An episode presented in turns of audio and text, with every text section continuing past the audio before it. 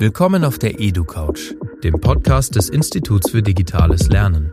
In dieser Folge mit freundlicher Unterstützung von Bettermarks, dem adaptiven Lernsystem.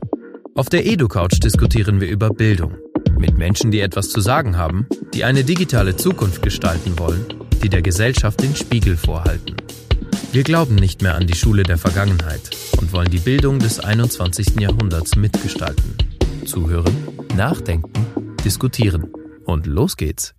Herzlich willkommen auf der EduCouch. Heute wieder einmal mit einem künstlerisch hoch- und mehrfach Begabten. Kino, Fernsehen, Kabarett. Er gilt als die alpenländische Zentralinkarnation des morbiden Humors, mit dem er uns bürgerlichen Rucola-Spießern den Spiegel vor die Guschen heut.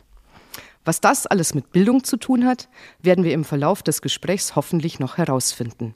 Herzlich willkommen, Josef Hader. Grüß Gott. Die erste Frage bezieht sich bei uns häufig auf die eigene Schulzeit. Bei dir ist diese Frage jetzt möglicherweise besonders spannend, weil du ja in einem Klosterinternat warst. Hader im Kloster, schwer vorstellbar oder ganz besonders gut? Wie dürfen wir uns dich als Schüler vorstellen? Warst du damals eher querulant oder stiller Beobachter oder schon so ein zynischer Kommentator der Gesamtsituation?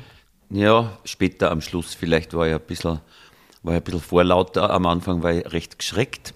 Ich muss dazu noch vorher erzählen, auf der Grundschule äh, war das der erste Kontakt mit Gleichaltrigen, weil ich komme von einem Bauernhof, wo es rundherum keine Kinder gegeben hat, so ein Einzelhof. Mhm.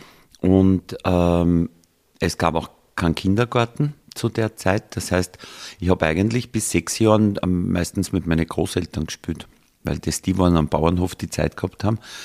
Und plötzlich dann mit sechs Jahren bist du umringt von Gleichaltrigen. Du weißt überhaupt nicht gescheit, wie du die verhalten sollst. Du äh, machst sicher am Anfang den Fehler und, äh, weiß ich nicht, verhältst dich unsozial, weil du nicht weißt, zu wem du halten sollst. Ne? Die Lehrerin erinnert dich ja mehr an die eigenen Großeltern als die Mitschüler.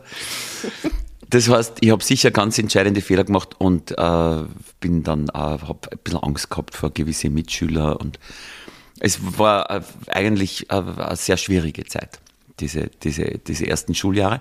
Und dann habe ich mir gedacht, ah, ich, ich will aufs Internat und ins Gymnasium. Da sind sicher viel nettere Mitschülerinnen und Mitschüler, die, die verhauen mich nicht. Und bin dann, äh, bin dann dorthin. Auf die Idee bin ich gekommen, weil dieses Internat hat einen Werbesonntag gemacht bei uns in der Pfarre und da war plötzlich ein Schlagzeug in der Kirche und rhythmische Lieder sind gesungen worden und am Nachmittag war im Wirtshaus ein bunter Abend mit einer Band und äh, mit, mit lustigen Szenen und der Chor hat gesungen und ich habe mir gedacht, dort möchte ich hin. Also sie haben mich sozusagen über die Kultur eingekauft. Aha.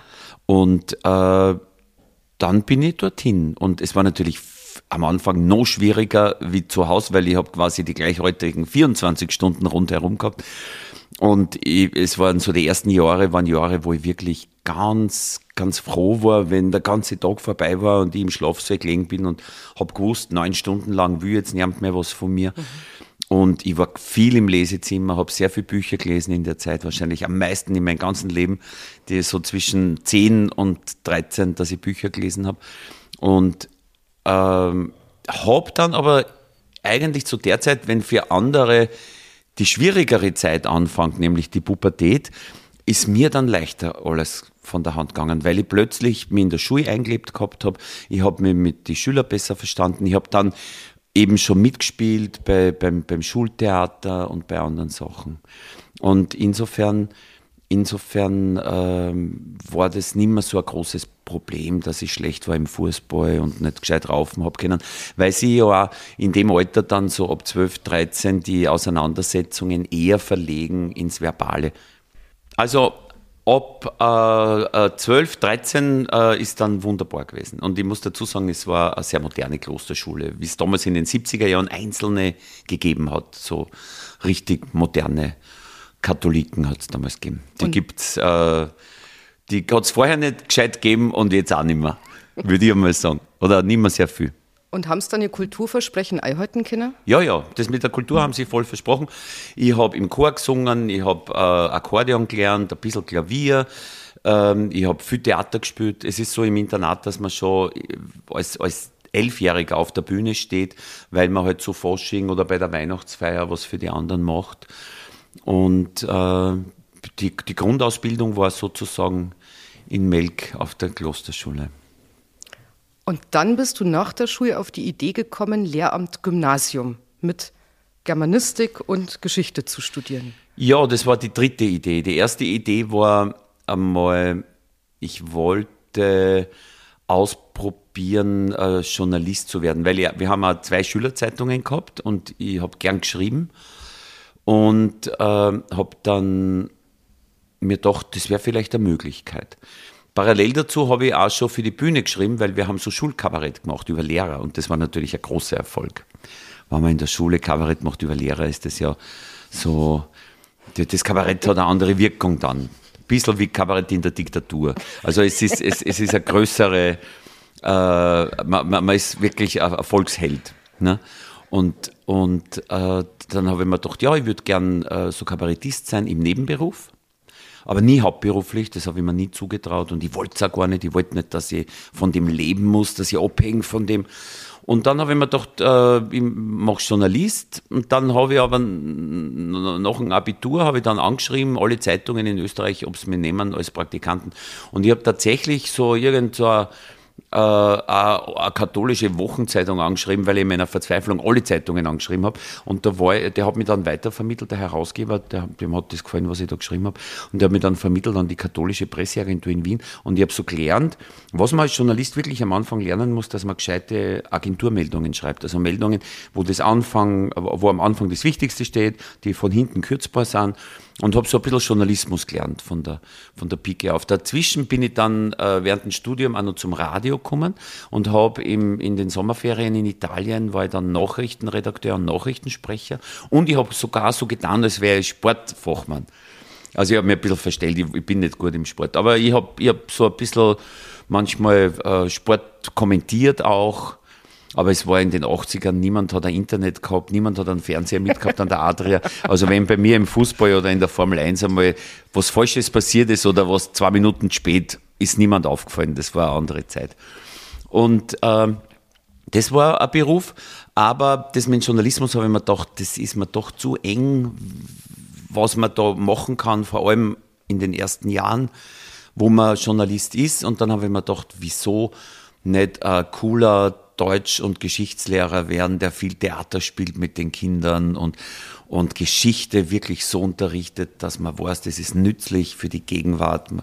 Ich bin bis heute davon überzeugt, dass ein spannender Geschichtsunterricht wirklich ganz viel hilft, die Gegenwart zu verstehen und auch die, manche Dinge nicht so ernst zu nehmen oder richtig einzuschätzen, die in der Gegenwart passieren können. Also das hätte man, das hätte man schon taugt. Also habe ich äh, Deutsch und Geschichte studiert kann man sich auch gut vorstellen. Zwischenzeitlich habe ich mir dich als sehr grantigen Lehrer vorgestellt, aber jetzt mit Geschichte. Was hat das Kabarett dann am Ende doch spannender gemacht? Das äh, äh, Deutsch war so, so fad äh, in Wien auf der Uni. Ich war in Geschichte schon fast fertig, in Deutsch habe ich erst die Hälfte gehabt. Und ich habe mir gedacht, boah, das ist irgendwie bis auf einen Dozenten, der richtig toll war, wo du aber nur Vorlesungen hast besuchen können und ganz am Schluss dann vielleicht äh, äh, die, die, die letzten Dinge machen, war das alles irgendwie langweilig. Und dann ist Kabarett immer mehr geworden, das ich ja eigentlich nur als Amateur machen wollte. Und dann hat es so Kollegen gegeben, die waren berühmte Kollegen, die, quasi Vorbilder von mir, die dann gesagt haben, Josef, jetzt sei nicht dumm, du kannst das und du bist talentiert, du solltest das machen. Und dann habe ich mir gedacht, okay, ich komme eben ins Studium nicht gescheit weiter, ich mache jetzt ein Jahr nur Kabarett und dann muss ich aber wo sein, wo ich sage, ich traue mir daheim das sagen ich kann was vorweisen, muss am Bauernhof ja vorweisen können, dass du davon leben kannst und so, weil die, die Eltern völlig zu Recht die Meinung haben, dass Kunst sehr oft was Brotloses ist. Das sie ja gar nicht falsch. Und in dem Jahr, und wenn, wenn, wenn ich da keinen Erfolg habe als Kabarettist, dann mache ich mein Studium als erstes fertig und lasse das Kabarett sozusagen ruhend. Und in dem Jahr, äh, das war das Jahr 1985, habe ich in Salzburg ein Stier gekriegt, das ist so ein Kabarettpreis äh, äh, äh, Deutsch, Österreichisch, Schweizer, wo man plötzlich im Radio ist und ich war sogar Minuten im Fernsehen. Und da war für meine Eltern klar, wenn man im Fernsehen ist, dann hat man es geschafft. Was natürlich überhaupt nicht stimmt, aber es war viel leichter dann ihnen zu erklären, dass ich, dass ich jetzt Kabarettist bin und dabei einmal nicht fertig studiere. Ja, der Weg, den du dann gemacht hast, der ist ja wirklich beeindruckend. Vom Kabarett zum Film und Drehbuchschreiben, später dann Regie und Schauspiel gleichzeitig. ähm, welche Einflüsse, wir haben es jetzt vorher schon vom Internat gehabt mit der Kultur und so, aber welche Einflüsse und Reize waren das denn, die diesen Weg geprägt haben? Kannst du das so benennen? Wahrscheinlich das erste war wirklich, dass ich versinken habe können in Büchern und in Geschichten. Also meine Eltern haben immer gesagt, sie müssen dreimal mich von einem Meter anschreien, damit ich aus einem Buch aufschaue. Und ich bin völlig weg und bin ganz im Buch drinnen und höre nichts und sich nichts anderes. Also diese, diese Verführung, dass man sagt, es gibt eine Welt, die man sich ausdenken kann. Und der Schritt, ob man, ob man was liest, was wer anderer sich ausgedacht hat oder selber was schreibt, ist gar nicht so ein großer, weil man plötzlich merkt, das ist genauso spannend oder fast noch spannender, wenn man sich selber sowas macht, sowas bastelt. So eine Fantasiewelt. Und dadurch bin ich zuerst einmal so, äh, habe ich einfach gern geschrieben.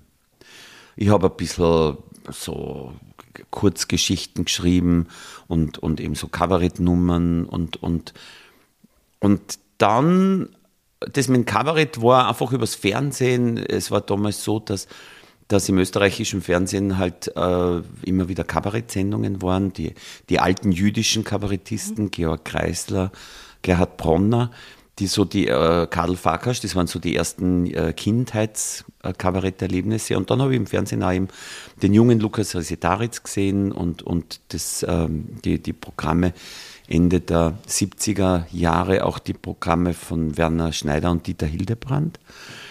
Und haben wir gedacht, das ist, äh, das ist toll. Da kann man, ich war ja sehr interessiert, politisch auch sehr interessiert, sehr friedensbewegt. Bin, äh, habe mich sehr engagiert in der Friedensbewegung und haben mir gedacht, da kann man politisch agieren und gleichzeitig schreiben und Kunst, alles in an. Und so bin ich zum, zum äh, Kabarett gekommen. Und danach war es halt so, dass ich nach drei, vier Programmen mir gedacht habe, wenn du das jetzt als Beruf machst, dann ist das politisch aktuelle Kabarett eigentlich nichts für die, weil irgendwie, das hat mir, mir war es eigentlich nicht angenehm, mich jedes Jahr beschäftigen zu müssen, so im klein, klein, ganz kleinteilig, was die Politiker mhm. falsch machen und so. Und ich habe das Gefühl gehabt, ich kann das nicht so gut. Ich kann, ich kann was anderes besser, aber das habe ich deswegen am Anfang nicht gemacht, weil ich schauspielerisch noch nicht so tapakt hätte. Und in dem Moment, weil man halt Kabarett spielt und ich habe so eine kleine Schauspielausbildung auch gemacht, ähm, kann man dann mehr schauspielerisch und plötzlich ändern sich die Vorbilder und es geht eher Richtung Gerhard Polt, Richtung Helmut Qualtinger, Otto Grünmandel, wo man sagt, ein Kabarett kann auch ein Ein-Mann-Theaterstück sein. Siege Zimmerschied habe ich dann gesehen, mhm. ganz früh in Wien schon. Und ähm, dadurch haben sich die Vorbilder ein bisschen geändert und ich bin zu dem Kabarett gekommen, das ich bis jetzt eigentlich mache, das eher mehr mit, mit, mit Menschen zu tun hat, mit Menschenbeobachtung und nicht so, nicht so stark mit, mit Politik. Verfolgst du da eigentlich, wenn du deine Programme machst, implizit oder explizit irgendeine Art von Bildungsauftrag? Naja, mein Gott, Bildungsauftrag. Ich wollte ja als Kind, äh, ganz als kleines Kind äh, Pfarrer werden. Ich war nämlich als, das ist der einzige Beruf, wo ich wirklich erfolgreich war, als Kind war als Ministrant, weil ich war so ein dickes, etwas langsames Kind und der Pfarrer war sehr zufrieden mit mir, weil ich so langsam war, dass das automatisch immer sehr feierlich war. Mhm. Er hat nie, bei den anderen hat er immer schimpfen müssen, nicht so schnell. Und ich war immer im richtigen Tempo.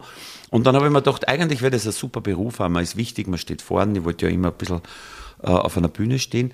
Das heißt, ähm, ich wollte wirklich so, ich glaube, während der Volksschulzeit habe ich mir gedacht, ich würde ganz gern Pfarrer werden.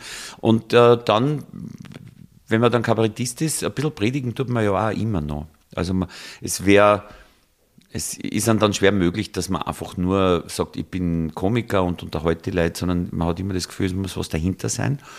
Und es muss irgendeine Art von Erkenntnisgewinn sein. Zuerst einmal für mich selber beim Schreiben, weil im Grund äh, bilde ich mir ja, wenn, wenn wir von einem Bildungsauftrag reden, dann bilde ich mich zuerst einmal selber. Mhm. Wenn ich interessant, wenn ich sage, ich habe Idee für ein Kabarettprogramm richtig, ein ganzes Programm, ein Thema von allen Seiten beleuchten.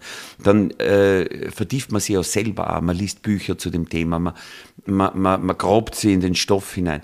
Und das heißt, zuerst äh, ist für einen selber spannend und dann versucht man das halt im Programm auf eine möglichst unterhaltsame Art und Weise äh, auch weiterzugeben.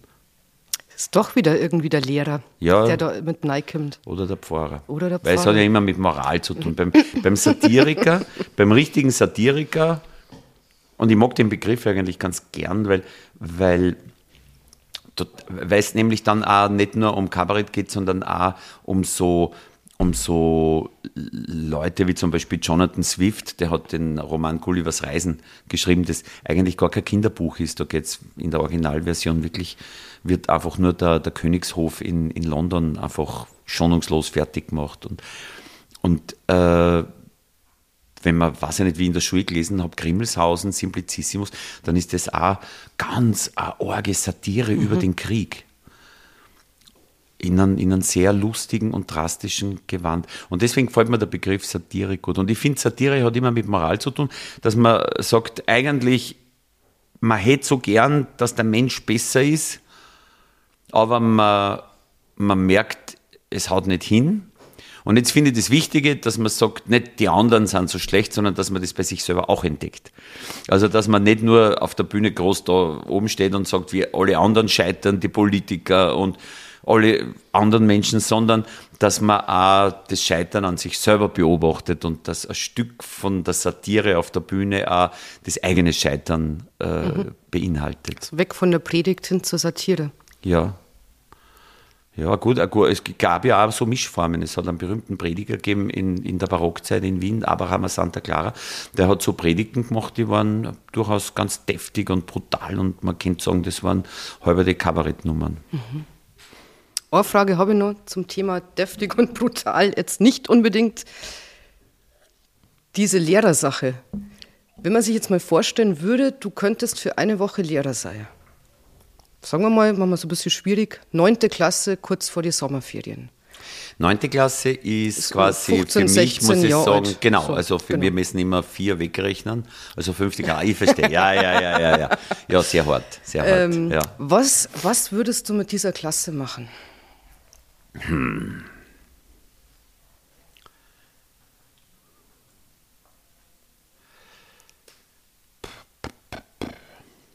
Ich glaube, ich würde irgendwie möglichst spannend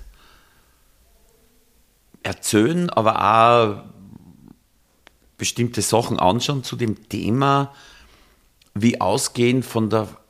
Ich würde mal anfangen bei der französischen Revolution, wo es alle einen Kopf kürzer gemacht haben und das Blut ist geflossen. Und gar, also so richtig auf, auf Splatter-Movie würde ich einfach mal, würde es einmal versuchen zu kriegen. Ja? äh, richtig Horror, ja. Und würde ganz die, die, die wildesten Details würde ich herausbocken, damit sie mal so da sitzen. Und dann würde ich sagen, wie aus diesem Strom von Blut und von Gewalt das erfunden, alles das erfunden worden ist, was wir heute haben, nämlich Demokratie, freie Presse, dass, dass, dass die Religion nicht mehr das Sagen hat im Staat, sondern dass, dass, dass es quasi ein System gibt, wo jede Religion gleich viel wert ist, aber keine bestimmen darf, was im Staat los ist. Das heißt, ich würde versuchen, über, ähm, über einen möglichst blutrünstigen Einstieg äh, ein bisschen zu zeigen, wie wertvoll Demokratie ist, mit wie viel Blut sie erkämpft wurde und dass man immer auf sie aufpassen muss, wahrscheinlich. Ich würde vielleicht total scheitern, das kann durchaus sein. Das weiß man nie. Ja. Wünsche mir sehr, dass du trotzdem mal Lehrer Ja. bist. Das klingt gut. Und wenn wir das Gedanken jetzt Experiment jetzt mal nur auf die politische Ebene ausdehnen und uns vorstellen, dass du durch, durch wilde politische Verwerfungen, das ist jetzt für einen Österreicher, glaube ich, nicht so weit hergeholt, ähm, wärst du Bildungsminister von Österreich. Bei uns kann das jeder werden. gell? Ja, du wärst sogar überqualifiziert. Du hast ja schließlich mal Lehramt angefangen. Ähm, Nein, ich glaube ich glaub wirklich, ich glaub wirklich ähm, alles, was einen administrativen Bereich betrifft, das heißt, wo man nicht selber was Lustiges machen kann, sondern wo es darum geht, eigentlich Schalthebeln zu bewegen und andere und ein ganzes System zu verändern in eine gute Richtung, da würde ich, würde ich sofort wen suchen, der das machen kann und, und das abgeben, weil das ist ein Blödsinn, wenn ich das mache. Das muss man schon wissen, dass, dass äh, wenn, wenn, man, wenn man als Politiker jetzt, äh, blöd gesagt, seine Arbeit richtig gut macht, und solche gibt es ja auch, oder hat es gegeben, es gibt sie auch vereinzelt noch, dann ist das, dann sind das irrsinnig fähige Leute, die was kennen, im Hinblick auf, auf äh, einerseits Taktik, auch auf Menschenführung, auch auf einen guten Morgen. Man muss ganz viel aushalten. Das, auch das habe ich zum Beispiel überhaupt nicht. Eine gewisse dicke Haut braucht man. Also ich wäre eine komplette Fehlbesetzung als Politiker. Aber dann frage ich andersrum. Was würdest du denn jedem Kind, das äh, in einem Bildungssystem ist, wünschen? Im Grunde das, äh, was ich gehabt habe in den 70ern in Österreich, sowas wie Chancengleichheit. Also dass ähm, man kommt von einem kleinen Bauernhof irgendwo oder aus einer Arbeiterfamilie oder aus, egal aus welcher Familie und trotzdem die Chancen hat, auch wenn die Voraussetzungen nicht so gut sind, dass an die Eltern oder die Mutter, falls sie alleinerziehend ist, wirklich helfen kann, dass man trotzdem die Voraussetzungen hat, alles das zu machen, wofür man befähigt ist und das zu entwickeln, wofür man befähigt ist. Und da denke ich mir schon, kann man sich durchaus einig sein, dass das äh, schlechter geworden ist seit, mhm. den, seit den 70ern. Mhm. Leider. Noch eine Frage zum Thema Digitalität. Wir als Institut für digitales Lernen müssen jetzt da irgendwie auch was fragen. Du bist ja einerseits in den sozialen Medien durchaus recht präsent. Auf der anderen Seite stelle ich mir dich ja irgendwie so als eher analogen Menschen vor. Ja, ich bin ja. Ich bin eigentlich ein Künstler aus dem 19. Jahrhundert. Ich will eigentlich überhaupt nichts verraten über mich. Und wenn, dann ist es nur so immer äh, wie Außenministerium, klarerweise. Ne? Das ist ja logisch. Und ähm, diese Art von, von, von, von sozialen Medien, wo man wirklich tatsächlich eins zu eins ungefiltert alles von sich verrät, das würde ich nie verwenden. Ich verwende das eher wirklich als Außenministerium, dass ich sage, da schaut her, da gibt es was Neues.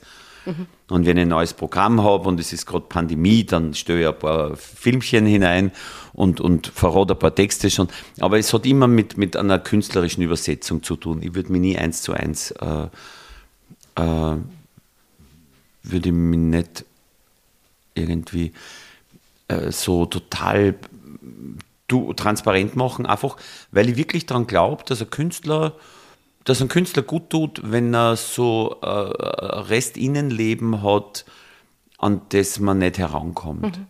Genauso wie ich glaube, dass äh, ein Künstler gut ansteht, auch wenn er nicht Kabarettist ist, dass er zu den Mächtigen, zu den Reichen, zu denen, die die sogenannte Society ist, wenn er zu so Leid einen gesunden Abstand hat. Ich bin, ich bin leider so, ich, meine Lieblingsautoren sind alle im 19. Jahrhundert und das waren Leute, die sind in, ihrer, in ihrem Kammerl gesessen und waren sehr verschroben und haben viele Jahre an einem Roman gearbeitet und den haben sie dann präsentiert und dann sind sie gleich wieder verschwunden. Also ich habe so eine sehr altmodische Vorstellung von Künstler oder Künstlerin. Letzte Frage. Ja. Hättest du gerne noch irgendeine Frage beantwortet, die ich dir heute nicht gestellt habe? Zum Thema Schule. Oder Bildung im weitesten Sinn. Ja.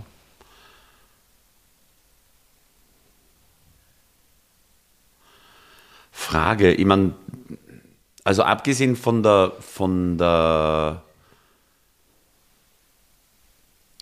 von der Chancengleichheit für die, die jung sind, wäre es auch noch die andere, die andere Sache, dass man sagt, äh, es gibt immer weniger Arbeit für immer mehr Menschen Vielleicht stimmt das auch jetzt gar nicht mehr. Vielleicht ist es jetzt schon so, dass ganz viele Menschen gebraucht werden in allen möglichen Berufen. Aber dass das Beruf etwas ist, was äh, irgendwie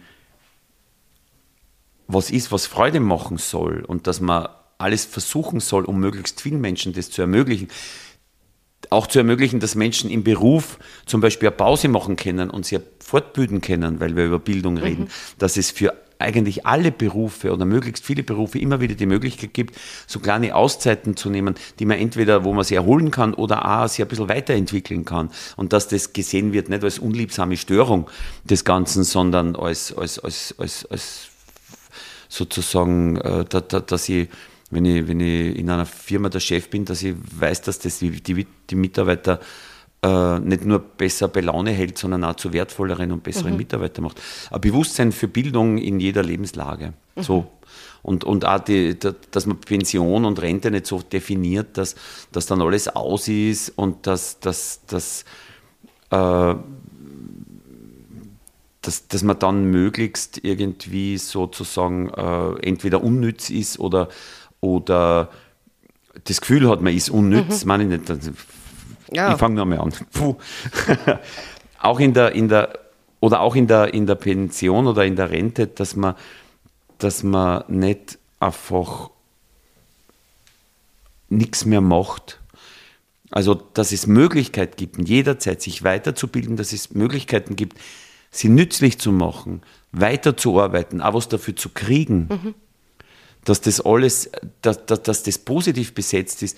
Äh, ich darf in einem beschränkten Umfang, dem, der mir Spaß macht, weiterarbeiten. Ich darf weiterarbeiten in einem, und nicht, ah, Gott sei Dank, ich kann aufhören zu arbeiten, möglichst früh und ich will von dem alles nichts mehr ja. wissen. Also, dass der Beruf vorher so ausschaut, dass man danach auch noch Lust hat, äh, weiter, weiter was zu machen.